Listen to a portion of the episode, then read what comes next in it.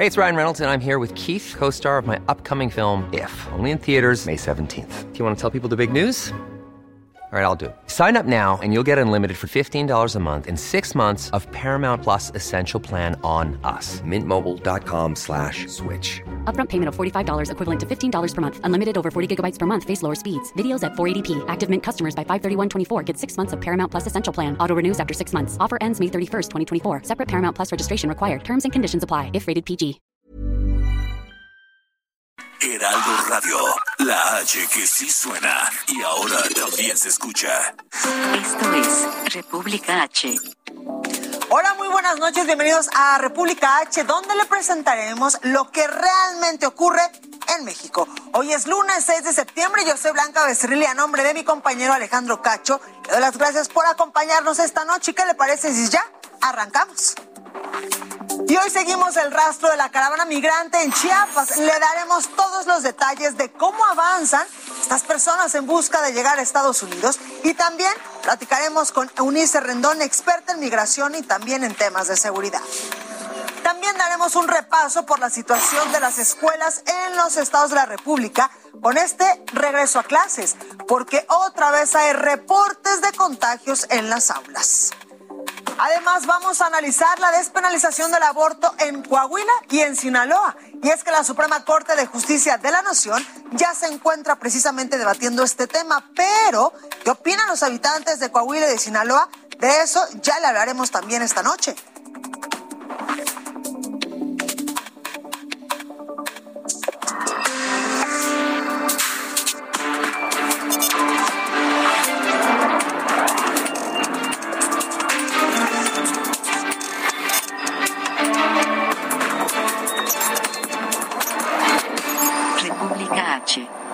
Alejandro Cacho. Y arrancamos con toda la información y es que el Ejército Zapatista de Liberación Nacional pues llamó a detener la cacería, como ellos han dicho, contra migrantes haitianos y centroamericanos que ejecutan integrantes de la Guardia Nacional y también del Instituto Nacional de Migración. Anunciaron en que tras una cooperación económica entre pueblos zapatistas harán llegar este apoyo a albergues, por supuesto, para apoyar a estos migrantes que se encuentran en el sur del territorio nacional en estas caravanas que a lo largo de estos meses pues hemos visto que ya es un común denominador de estos centroamericanos que van por México directamente hacia Estados Unidos para buscar, evidentemente, mejores condiciones de vida. Por su parte, el sacerdote Alejandro Solalinde propuso la creación de un grupo puente que atienda, escuche y también oriente a migrantes haitianos y centroamericanos que quieran cruzar nuestro país para llegar a Estados Unidos. Y en Veracruz fueron detenidos 63 migrantes, entre los que se encontraban, escuche usted, 14 menores de edad. La mayoría son originarios de Guatemala, también hay de Nicaragua, de Honduras y por supuesto de Haití. Cabe decir que en los municipios de Agua Dulce y de Las Chuapas fueron asegurados tres sujetos por el presunto delito de tráfico de personas.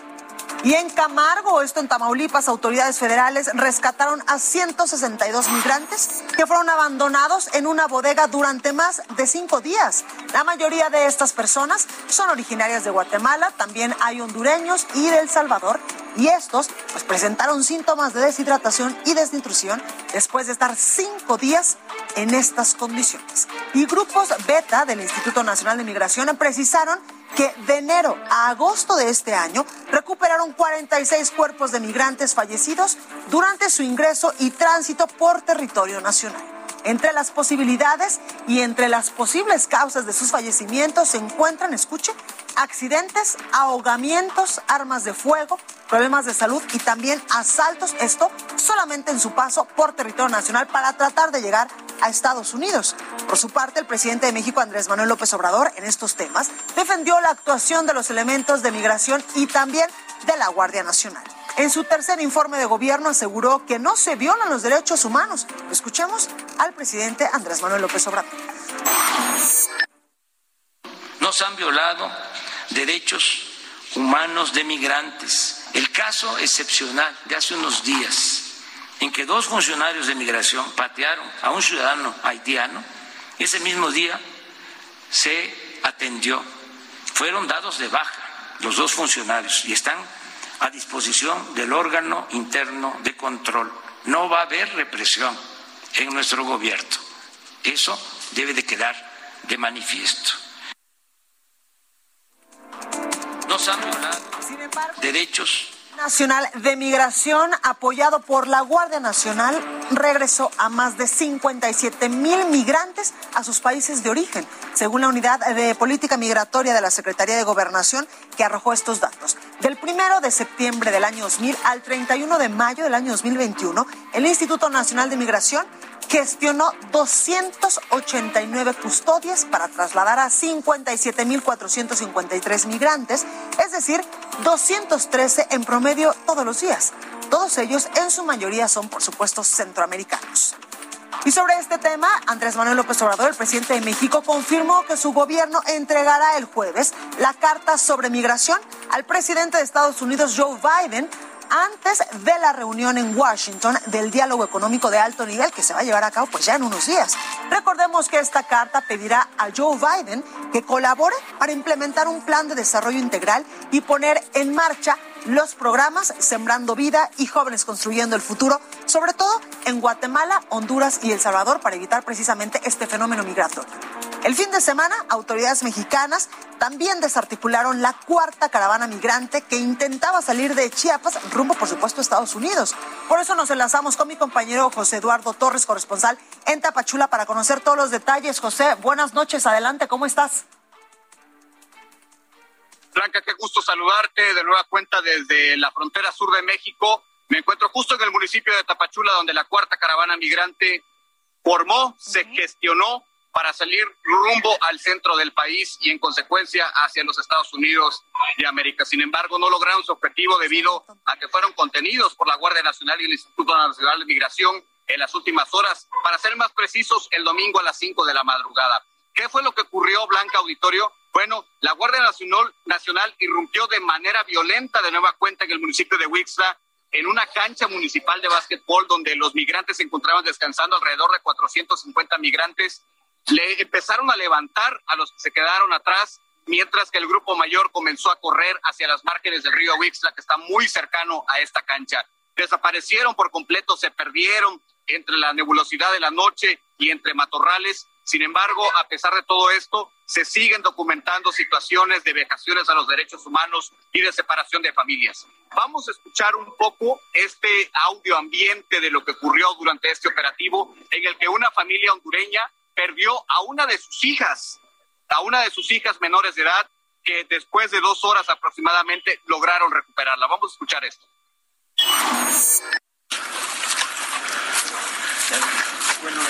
¿Cómo están ustedes? ¿Querían pasar, amigo? ¿Querían pasar? ¿Querían seguir su camino? Cuéntanos un poquito para que podamos documentar esto, amigo.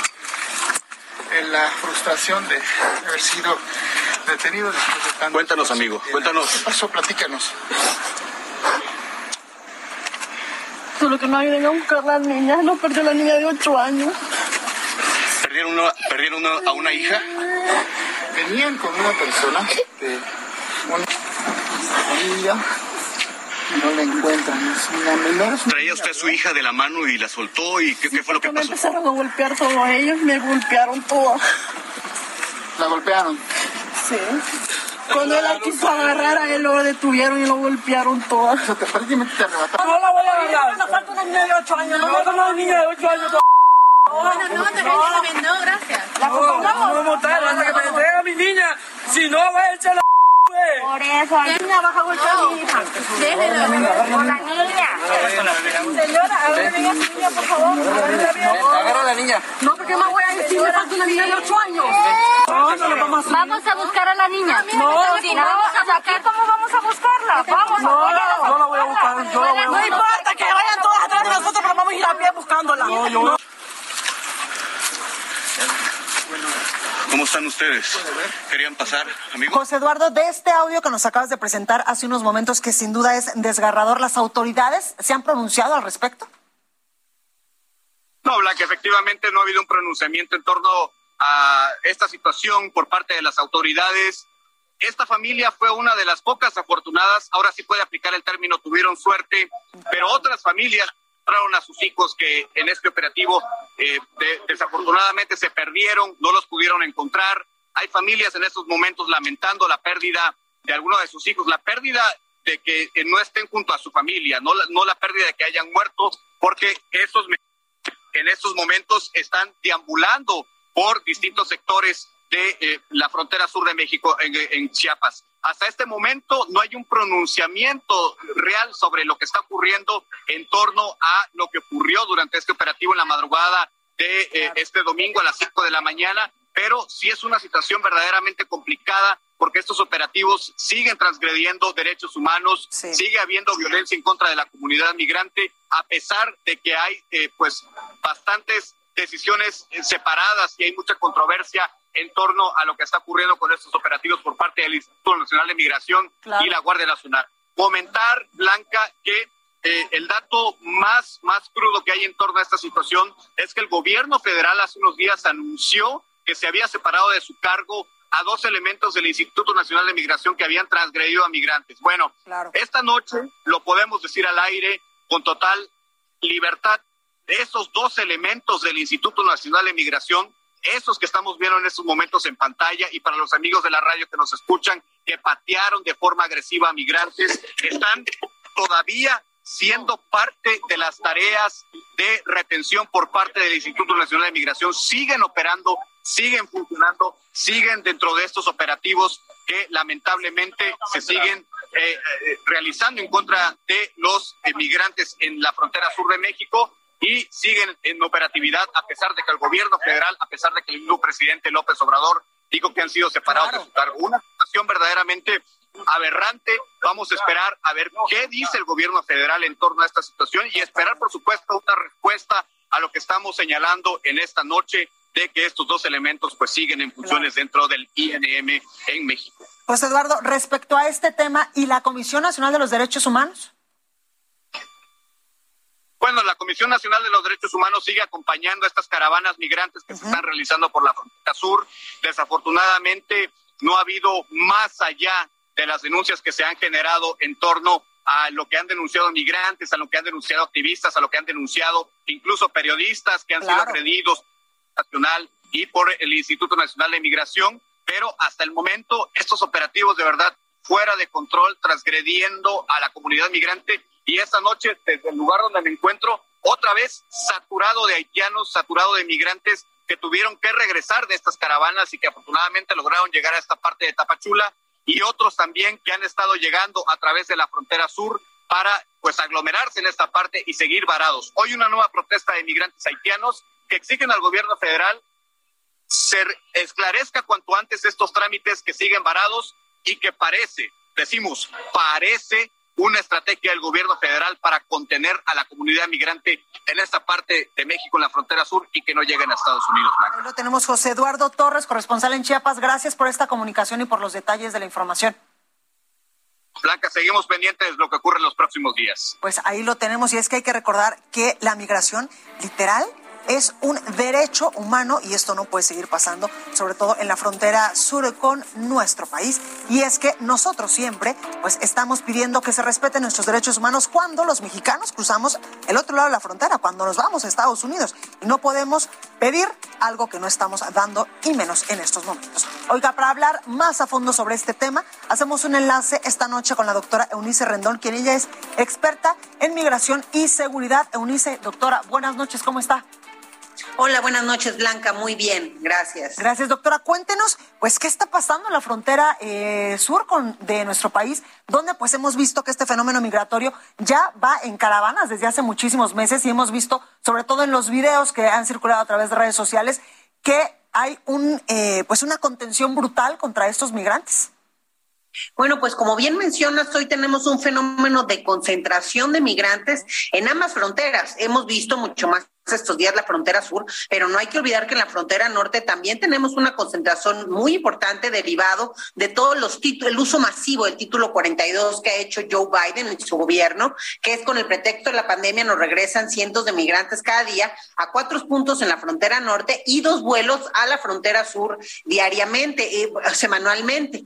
Y eh, ahora además con estas caravanas que han surgido en estas semanas que hemos visto estas imágenes terribles y videos en donde vemos pues una falta de respeto y una violación a los derechos humanos y un trato inhumano también para las personas migrantes por parte eh, de algunos elementos de Guardia Nacional y del Instituto Nacional de Migración. Ya se hablaba aquí de uno de los casos pues más emblemáticos de la persona o las personas que patean incluso en la cabeza a un migrante haitiano. Vemos estos contingentes son de varios lados y creo que esa es la complejidad. Hoy tenemos una concentración de personas que llevan ya más de un año y medio esperando sus procesos de solicitud de refugio en, en México, que llegaron y que normalmente este proceso debe tardar 45 días. Dijeron que iba a haber 45 días extra por toda la situación y ahora ya no hay un tiempo límite de espera. Hay a la gente que está ahorita haciendo sus solicitudes le están dando cita para enero. Entonces, todo esto complica mucho esta frontera y complica mucho sobre todo a, las, a los solicitantes de, de asilo, de refugio en este caso, su situación. Y recordemos que muchas de estas personas vienen huyendo prácticamente al riesgo a morir en sus países. Entonces, tenemos por un lado a estas personas que ya llevan mucho tiempo ahí varadas y que lo que quieren es ir avanzando hacia el norte del país al menos eh, y por el otro lado tenemos también a los haitianos, que también sabemos hace un mes apenas, eh, Blanca, recordemos que eh, pues asesinaron al presidente de ese país. Es caótica la, la situación hoy en Haití y además luego les terminó de complicar la situación el terremoto. Entonces, llevamos dos meses en donde los haitianos son pues el mayor número, digamos, de solicitudes de refugio que están llegando a México por esta frontera sur eh, y pues muchos de los que hemos visto en los contingentes. Entonces, primero entender la complejidad. Algunos vienen de Centroamérica, otros vienen hoy eh, de Haití, que sí está siendo una nacionalidad importante. La principal nacionalidad, digamos, si vemos mes con mes, sigue siendo Honduras, la que está pidiendo más el refugio. Pero aquí tenemos también un problema. La Comisión Mexicana de Ayuda a Refugiados, que está en la Secretaría de Gobernación, está prácticamente rebasada en sus recursos humanos y materiales. Tiene un presupuesto de cerca para 2021 de cerca de 44 millones de pesos únicamente,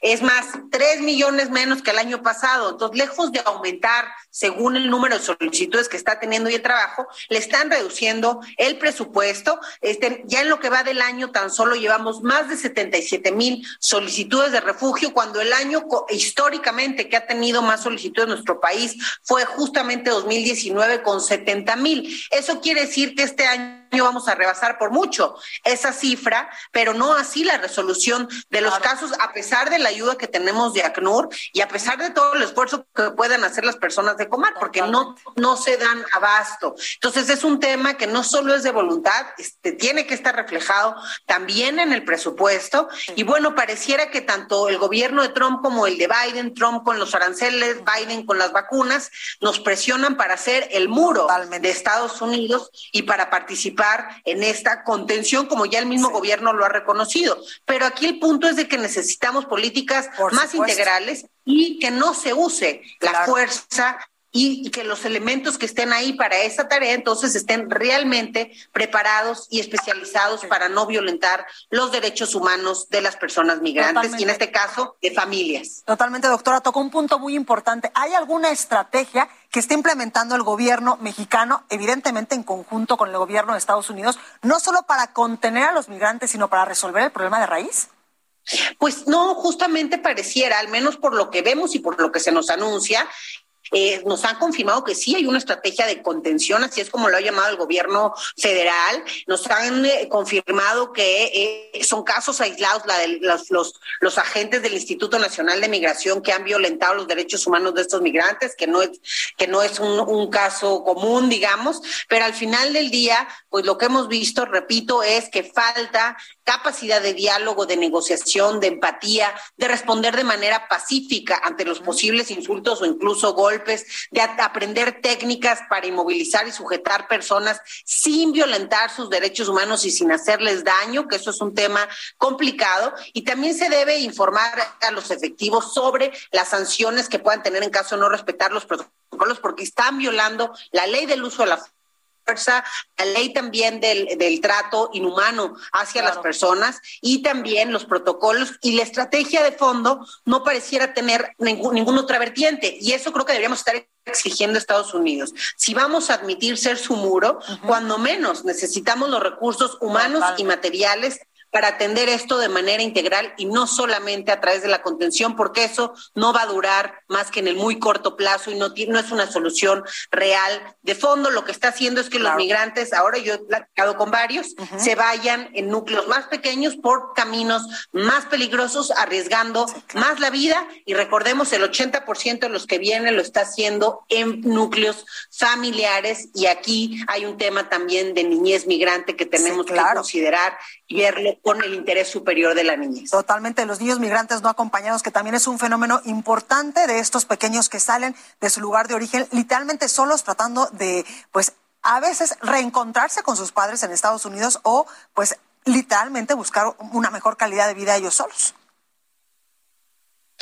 Pues sí, efectivamente, la niñez migrante ha sido blanca, como hemos visto durante estos meses, parte importante del fenómeno de mitad de 2020 para ahora, niñez migrante con familia y no acompañada. Eso es, es, el fenómeno. Muchas veces también, hay que decirlo, porque los traficantes también animan a que así es como viajen, porque les dicen que de esta forma van a ingresar de manera más fácil a Estados Unidos, pero sea como sea, al final son niños los que vienen eh, viajando, los que vienen en movilidad y es muy importante respetar sus derechos y poder colaborar también y ayudar. No hay que olvidar otra cosa importante. México tiene compromisos, México y Estados Unidos, ambos países han hecho compromisos a nivel internacional, eh, eh, humanitariamente con la Convención Internacional del Refugio, que no están siendo respetados en estos momentos con este tipo de actitud y con este tipo de contingentes. Totalmente, doctora. ¿Y la Comisión Nacional de los Derechos Humanos dónde está? ¿Qué papel juega? Pues en este, en esta estrategia para contener a los migrantes y para evitar pues su paso por territorio nacional para llegar a Estados Unidos. Pues la Comisión Nacional de Derechos Humanos emitió un pronunciamiento y medidas cautelares después del primer acto que vimos, eh, digamos, este, públicamente que dio vuelta a las redes, después de que el Instituto Nacional de Migración dijera que había suspendido a los señalados y dado parte al órgano interno de control, después de eso emitió un pronunciamiento y medidas cautelares, que no están mal las medidas que dicta, pero ahora creo que tiene que ser una comisión de derechos humanos que actúe con mayor inmediatez y que sobre todo, como ya se decía aquí, que acompañen los procesos y que vayan también vigilando que se cumplen estas medidas, porque entre otras, las medidas cautelares que ellos dictaminaron se proponen sobre la mesa el que haya una respuesta integral y que otras instituciones, además de la Guardia Nacional y el INAMI, estén presentes en estos contingentes y que puedan ayudar y coadyuvar también con los migrantes que van llegando en masa. Pues ahí lo tenemos, doctora Eunice Rendón, experta en migración y en estos temas importantes de seguridad. Muchísimas gracias por esta comunicación esta noche. Muchas gracias a ti, Blanca. Hasta luego. Buenas noches. Pues ahí el análisis de cómo estamos en estos momentos en materia migratoria, sobre todo en el sur de nuestro país. Oiga, es momento de dar un recorrido por los estados. El Tribunal Electoral del Poder Judicial le regresó a Morena tres curules en el Congreso de Hidalgo. Así se mantiene como la primera fuerza política. Esto después de que le habían retirado cuatro de siete diputaciones. Los magistrados consideraron que se extralimitaron y cambiaron su decisión. Samuel García presentó a su equipo de Economía, Trabajo y Desarrollo Social. El gobernador electo de Nuevo León puntualizó que su principal objetivo es generar riqueza, aspecto en el cual ya destaca el Estado a nivel internacional. El gobernador de Hidalgo, Omar Fayad, presentó su último informe de gobierno en el Congreso local. Aseguró que su administración rindió frutos y que tuvo coincidencias con la visión del presidente Andrés Manuel López Obrador. Hizo referencia a la política sin corrupción y a la austeridad. El gobernador de Sinaloa también entregó su quinto y último informe. Quirino Ordaz destacó que destinó más de 24 millones de pesos a la construcción de hospitales, carreteras y pavimentación de calles. Agregó que bajó la deuda pública y que no dejará pagos pendientes en la entidad. Silvano Aureoles responsabilizó al presidente Andrés Manuel López Obrador de la falta de pago a los maestros de Michoacán. El gobernador del estado expuso que hace 30 años el gobierno federal firmó un convenio para hacerse cargo de la educación básica, el cual no cumplió. Un tribunal electoral respaldó el amparo al gobernador de Tamaulipas, Francisco García Cabeza de Vaca, por el cual se detuvo su aprehensión. La Fiscalía de la República considera improcedente dicho amparo y argumentó que la propia Cámara de Diputados emitió procedencia para el desafuero del mandatario. Gaby Guzmán, Heraldo Televisión. Y con esta información vamos rápidamente a un corte. Esto es República H, pero yo regreso con más información, todos los detalles de cómo va evolucionando el coronavirus, el regreso a clases y sobre todo una entrevista exclusiva con el gobernador de Chihuahua, Javier Corral, a dos días de dejar el cargo. Esto y más en unos momentos.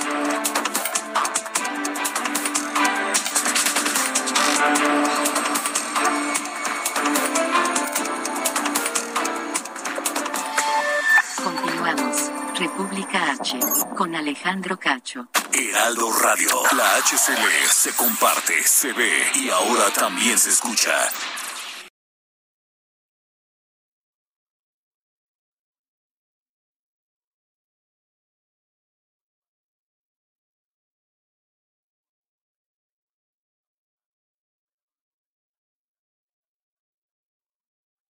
Heraldo Radio. República H con Alejandro Cacho.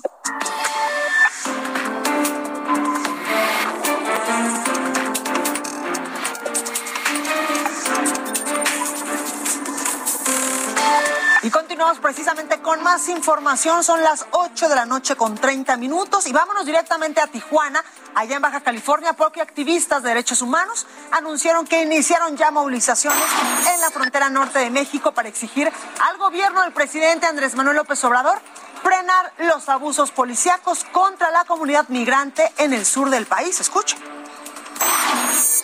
No estamos de acuerdo con esas acciones tan fuertes de represión a las comunidades de países hermanos centroamericanos y también varios, eh, varios este, migrantes que vienen de otros países como Venezuela, Colombia, Haití y otros más que vienen también dentro de los movimientos de las caravanas que actualmente se están moviendo de la frontera sur para llegar a la frontera norte. Y también en Tijuana, el presidente del Comité Ciudadano en Defensa de Naturalizados y Afroamericanos pidió con urgencia la presencia del representante de alto comisionado para las Naciones Unidas para frenar pues lo que calificó como brutales operativos policíacos en contra de migrantes. Y por ello hacemos enlace con mi compañero Atahualpa Garibay, corresponsal en Baja California, para que nos amplíe esta información. Atahualpa, buenas noches, adelante. Buenas noches, Blanca. Efectivamente, ante las constantes agresiones contra los migrantes haitianos en el sur del país, la comunidad de afrodescendientes radicada en esta frontera alzó nuevamente la voz y consideró que es urgente la intervención del Alto Comisionado de Naciones Unidas para Refugiados, la ACNUR, y de Amnistía Internacional para frenar los abusos de la Guardia Nacional y del Instituto Nacional de Migración. Pero, ¿qué te parece, Blanca, si vamos a escuchar lo que dijo exactamente Wilner Metelus, líder de la comunidad haitiana en México? Solamente organismos internacionales que pueden ayudar a los migrantes, porque el gobierno mexicano no está ayudando a los migrantes, lo que está haciendo el gobierno mexicano, utilizar la fuerza contra los migrantes. Urge la presencia de ACNUR y Amnistía en la Amnistía Internacional en la frontera sur, porque los migrantes haitianos y de otros países están sufriendo mucho. La Guardia Nacional están maltratando a migrantes como animales. Es una prueba más que México hoy en día es un país anti-inmigrante. Ahí lo tenemos, Atahualpa.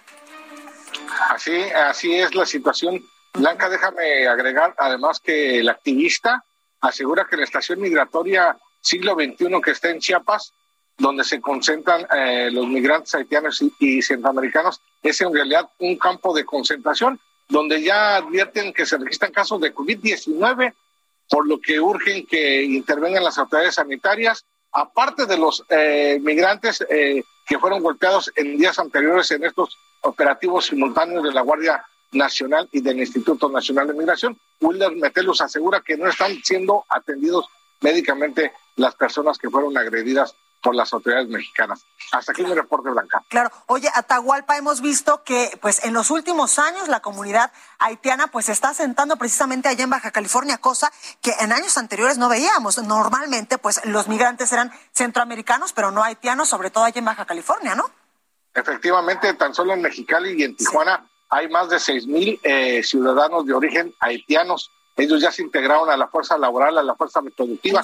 Ellos llegaron con la finalidad de cruzar Estados Unidos para pedir asilo político, pero ante la nula posibilidad de cruzar a la Unión Americana, se quedaron a radicar aquí. Y justamente ellos, estos seis mil haitianos que radican en Mexicali y en Tijuana, forman parte de esta agrupación que está alzando la voz y que está siendo solidario con sus eh, coterráneos que están siendo agredidos en la frontera sur de México. Atahualpa, cuéntanos un poquito en qué están trabajando en estos momentos estos migrantes haitianos que ya se han integrado incluso a la fuerza laboral allá en Baja California. Llama muchísimo la atención porque hay profesionistas, hay arquitectos, hay ingenieros, hay matemáticos, hay muchos eh, haitianos que trabajan en la construcción. Casi el cinco de cada diez de ellos trabajan en la construcción. Los hombres y las mujeres trabajan en diferentes servicios, sobre todo los domésticos y en restaurantes. Incluso ellos formaron su propia comunidad, le llaman la pequeña Haití, le Little Haití. Ellos construyeron con sus propias manos sus eh, casas habitación en el cañón de los alacranes aquí en la delegación de playas de Tijuana. Y además tú los puedes ver en el transporte público caminando en las estaciones de autobús y en los sitios eh, sobre todo transporte público conviviendo aparte de que son eh, son políglotas hablan inglés, hablan francés, hablan mexicano y hablan portugués, porque ellos llegaron precisamente procedentes de Brasil, donde estuvieron trabajando en 2012, 2013 y 2014 en la construcción y remodelación de los estadios para el Mundial de 2014 y las Olimpiadas de Brasil. Pues ahí lo tenemos a Tahualpa Garibay, gracias desde Baja California. Un saludo, cuídense mucho. Gracias, pues ahí el reporte completo de mi compañero Atahualpa. Y revisemos la actualización de cifras de la Secretaría de Salud ya en otros temas sobre el coronavirus en México. Sara, ¿cuántos nuevos contagios y defunciones por coronavirus se reportan esta noche? Cuéntanos. De acuerdo con la Secretaría de Salud, en las últimas 24 horas se registraron 5.127 nuevos contagios y 330 defunciones por coronavirus en México. Pues ahí lo tenemos, Sara. Gracias por esta información de cómo va evolucionando el coronavirus en territorio nacional. Oiga, y continuando con estos temas, en Nuevo León, la Asociación Civil Redes Quinto Poder denunció el incumplimiento de contrato y abuso laboral que enfrentan médicos y enfermeras. Son trabajadores del área coronavirus del Hospital General de Montemorelos su salario se les redujo 30%, dicen. Hubo también irregularidades en el pago del bono COVID anunciado por el gobierno, por lo que algunos pues no lo recibieron.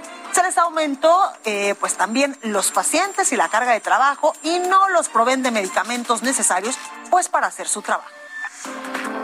Y el gobierno de Jalisco abrió el programa Reactiva Emergencia, con el que destina 5 millones de pesos para apoyar a antros y bares que cerraron durante agosto para evitar los contagios de coronavirus. Cada establecimiento podría recibir de 75 a 100 mil pesos para pagar la nómina de sus empleados. Por supuesto que este apoyo está abierto a empresas del giro como cantinas, cervecerías o videobares, entre otros. Aplica 125 municipios en el estado de Jalisco. Y en Veracruz, una enfermera simuló, ve usted el video, aplicar la vacuna anticoronavirus a una joven que lo denunció a través de un video en redes sociales. Ocurrió en el estadio de fútbol Luis Fuentes en Boca del Río, Veracruz, durante la jornada de vacunación para personas de entre 18 a 29 años. La enfermera dijo que lo hizo por distracción. Escuche usted esto. El delegado de bienestar afirmó que la trabajadora cometió el error por cansancio. O sea, no se dio cuenta.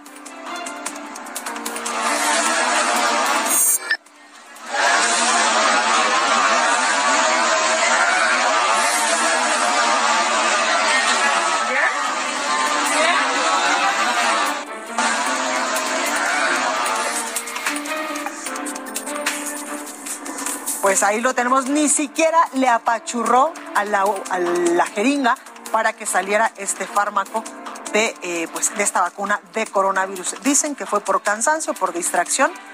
Pues ahí lo tenemos y la joven también pues no se dio cuenta que exactamente no se le había inyectado este fármaco. Ya después, por supuesto, que lo anunció a través de redes sociales. Y esto no solamente ha pasado en Veracruz, sino en muchos estados también de la República. Nosotros le hemos dado cuenta de estos, estas pequeñas distracciones de las enfermeras que le ponen a uno la vacuna contra el coronavirus. A la joven finalmente pues le aplicaron correctamente la dosis de la vacuna. Por su parte, el gobernador de Veracruz, Cuitláhuac García, informó que la enfermera que pertenece a la Secretaría de Salud será llevada a juicio ante tribunales. Dijo que fue separada de su empleo y acusada ante la Fiscalía y que al pertenecer al servicio público podrían imputarle delito grave, incluso podría ser acusada de corrupción y perder su licencia como enfermera. Así que mucho ojo si usted que nos está viendo es enfermera de poner bien la vacuna contra el coronavirus en cualquier parte del territorio nacional. Oiga, en Tijuana, Baja California, la Iglesia Católica hará un memorial para víctimas de coronavirus. Los pergaminos con nombres y fechas de los difuntos se depositarán en criptas de la nueva Catedral de Tijuana. El arzobispo Francisco Moreno informó que la actualización de datos iniciará el 3 de octubre y terminará el 2 de noviembre con la ofrenda del Día de Muertos. Y ponga mucha atención a la siguiente historia y es que autoridades del Estado de México buscan a un paciente con coronavirus que escapó del Hospital General de Valle de Bravo. Mire usted, al huir se robó un coche, un coche de un médico, chocó más adelante y literalmente se bajó y se escapó a pie.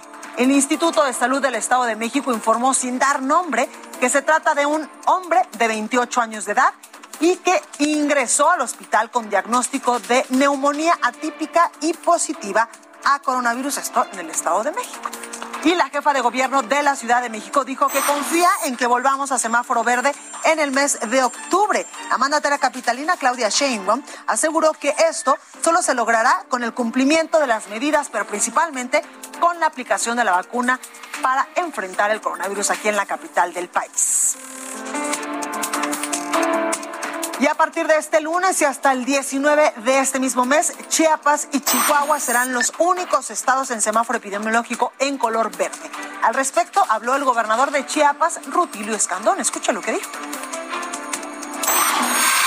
Agradecemos a todo el sector salud que está muy pendiente de que se proteja, se prevenga esta enfermedad del COVID-19. Las brigadas que visitan casa por casa, igual los vemos caminando permanentemente todos los días. Eso ha ayudado para que Chiapas sea el estado que menos defunciones tiene en todo el país.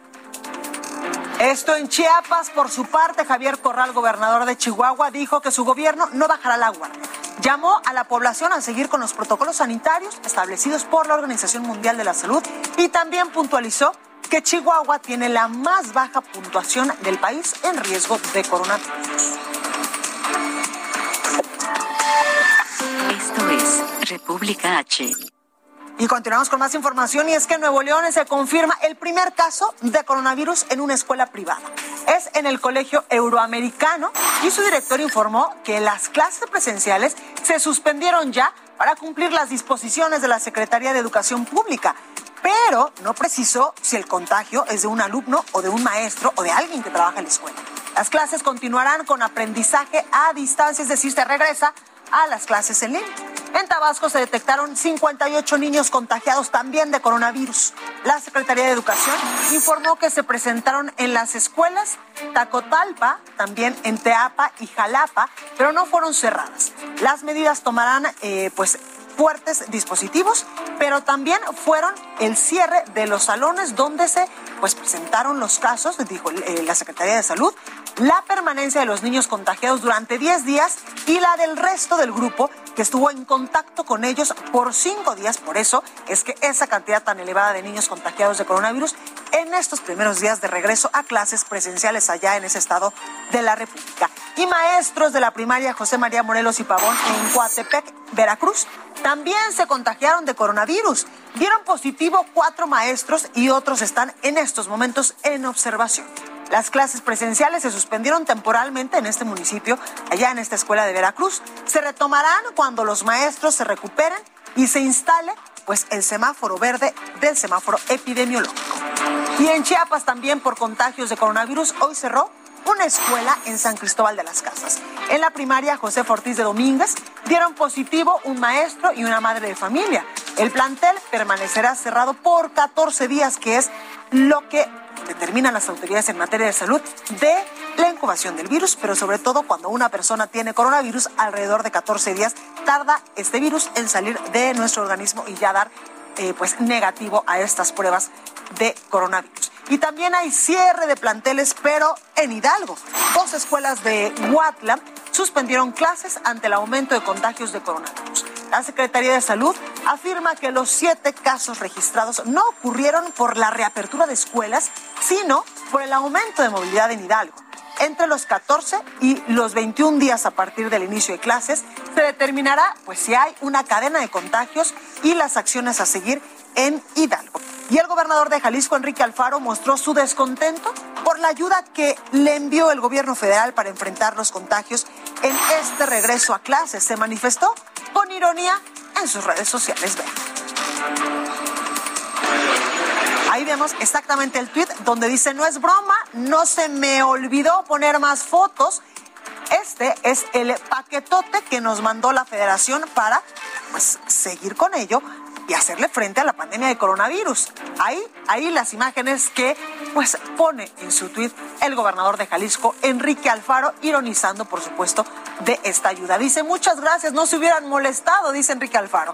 Yo creo que sí, que pues sí da para unas 13 mil escuelas y más de un millón y medio de niñas, niños y jóvenes.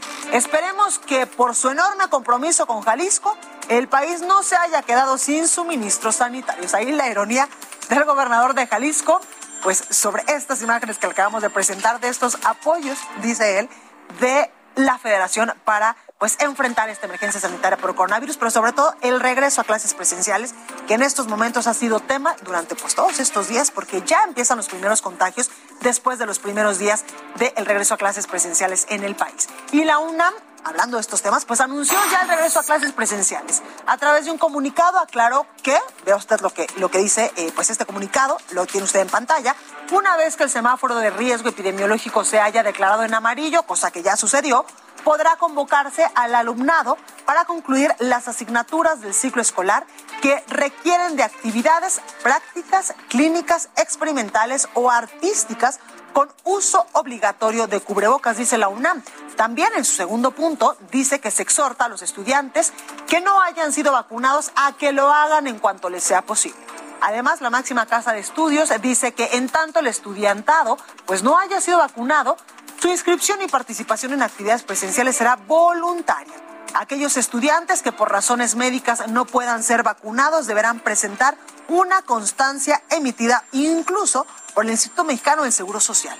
También dice la UNAM, al término de 10 días de haberse declarado el semáforo amarillo, se podrán convocar, pues ya, en grupos reducidos al alumnado del primer ingreso del ciclo escolar 2022, 2021 y 2022 para el conocimiento y ubicación de sus instalaciones.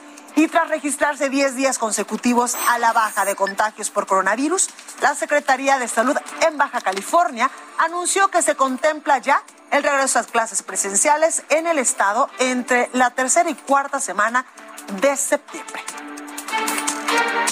Y este lunes volvieron a clases presenciales las primarias y secundarias, esto en Yucatán. Autoridades estatales explicaron que a fin de prevenir contagios por coronavirus se implementan pues rigurosos protocolos sanitarios en todo el estado.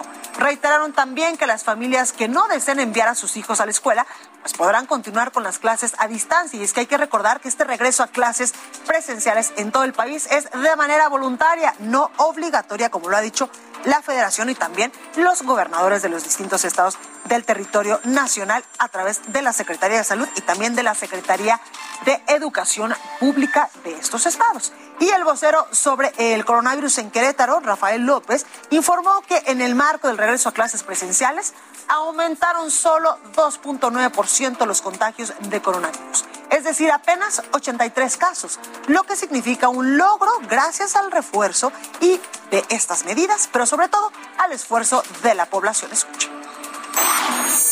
Resumen, el retorno a clases presenciales estuvo respaldado por los esfuerzos realizados antes. Nada es casualidad. Lo subrayamos. Los padres de familia, especialmente las mamás, están haciendo equipo con sus hijos y las escuelas para hacer sostenible el regreso a clases presenciales. Ahora veamos el comportamiento en edades académicas. Comparemos el periodo del 21 al 27 de agosto, inmediatamente anterior al regreso presencial a clases, y el periodo del 28 de agosto al pues así la evolución del coronavirus en nuestro país con este regreso a clases presenciales que se dio pues ya hace algunos días en muchos estados de la República Mexicana.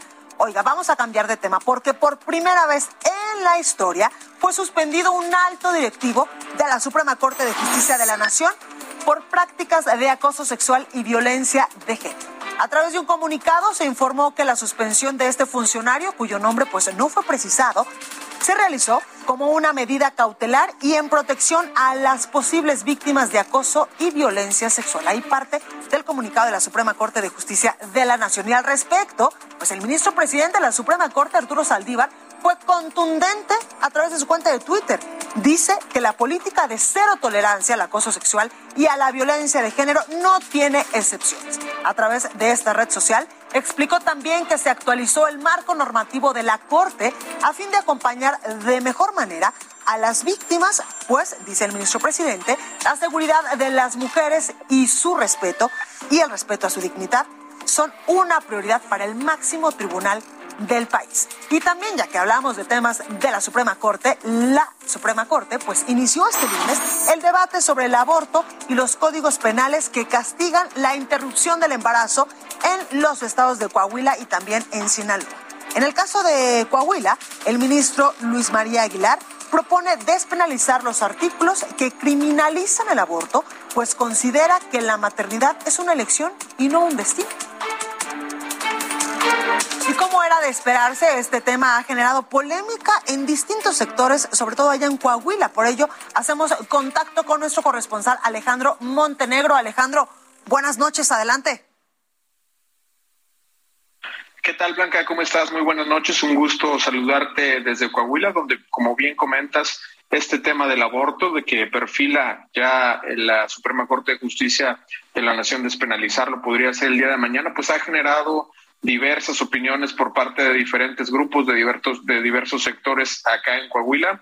Por un lado, eh, esta situación ha eh, pues generado por un lado, eh, que sea aplaudida esta, este, este, esto que perfila la Suprema Corte desde diferentes sectores. Cabe señalar que en las últimas legislaturas es un tema que se ha tratado de despenalizar, se han presentado diversas iniciativas para despenalizar el aborto, ninguna de ellas ha progresado, sin embargo, la exdiputada Claudia Ramírez, que fue la última que presentó una iniciativa para despenalizar el aborto en Coahuila, pues eh, celebró esta situación de la Corte, señaló que sería un precedente importante eliminar el aborto en el Código Penal eh, eh, en todo el país. Y bueno, pues también por otro lado, el Frente Feminista de Saltillo, la red Aborto Seguro de Saltillo, pues también eh, aplaudieron esta situación que se está generando en la Suprema Corte, señalaron que en caso de confirmarse la despenalización total del aborto, sería un gran avance para los derechos sexuales y reproductivos de las mujeres. Sin embargo, también está la otra cara de la moneda. Eh, diversas iglesias también se pronunciaron en contra de esta situación. La diócesis de Saltillo señaló que no se debe despenalizar el aborto, pero tampoco se debería de perseguir y procesar penalmente a las mamás pues que deciden abortar. La, iglesia cristiana también se manifestó una postura a favor de la vida y bueno, pues ahí está la situación que generó diversas polémicas acá en el estado. Muchísimas gracias, Alejandro. Muy buenas noches. Gracias por la información. Bueno, pues ahí los detalles. Y de Coahuila nos vamos hasta Sinaloa, porque ahí también hubo reacciones sobre este tema que está discutiendo la Suprema Corte. Y nos enlazamos con nuestro corresponsal, Carlos Valenzuela. Carlos, adelante. ¿Qué tal? Muy buenas noches. Tuvieron que pasar tres años para que esta acción de inconstitucionalidad fuera resuelta por la Suprema Corte de Justicia de la Nación, la cual ya fue presentada por el grupo parlamentario de Morena del Congreso del Estado el 23 de noviembre del 2018. Esto fue por una reforma que se hizo el artículo 4 bis, fracción primera de la Constitución de Sinaloa, en la que se garantiza el derecho a la vida. Y esa reforma se hizo el último día de la legislatura, la última sesión de la anterior legislatura, lo cual vino a promover el recurso de inconstitucionalidad. Él fue la diputada local morenista Graciela Domínguez Nava, quien entonces era la coordinadora de la bancada, quien recordó que esta acción fue porque el Congreso local no tiene competencia en atribuciones para regular el derecho a la vida y además que se atenta con el derecho que tienen las mujeres para poder decidir si terminan o interrumpen su embarazo. Este tema generó mucha polémica el día de hoy. Hubo grupos religiosos y pro vida que se manifestaron en contra de esta resolución porque ellos fueron los promoventes y los impulsores de esta reforma que se aprobó en el año 2018, en septiembre del 2018. Y por otra parte, por el otro lado, los grupos activistas pro mujeres y feministas se manifestaban a favor de esta modificación que de aprobarse dejaría sin efecto esta reforma al artículo 4 de la Constitución de Sinaloa y los legisladores ya estarían en condiciones de analizar las iniciativas que se han presentado y que están congeladas en el Congreso local debido a esta acción de inconstitucionalidad que duró tres años para ser resuelta, pero será tema de la próxima legislatura ya que la actual culminará el próximo fin de mes. Pues ahí y lo el primero tenemos. de- del mes que entra iniciará la próxima legislatura. Por supuesto. Muchas gracias, Carlos. Muy buenas noches. Saludos desde Culiacán. Gracias, Carlos Valenzuela desde Sinaloa. Y hasta el momento, solo en cuatro entidades de la República Mexicana está permitida la interrupción legal del embarazo hasta la doceava semana de gestación, sin importar las causas o motivos de la decisión. Se trata de la Ciudad de México, también en Oaxaca, Hidalgo y más recientemente en Veracruz. Sin embargo, en el año 2016 fue publicada la norma 046 que estableció que todas las mujeres pueden acceder a un aborto legal en caso de violación. Bueno, pues hasta aquí este programa. Esto fue República H. A nombre de mi compañero Alejandro Cacho, le doy las gracias por haberme acompañado. Yo soy Blanca Becerril.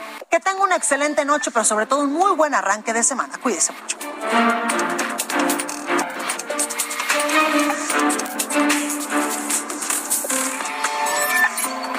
Esto fue República H con Alejandro Cacho. Heraldo Radio.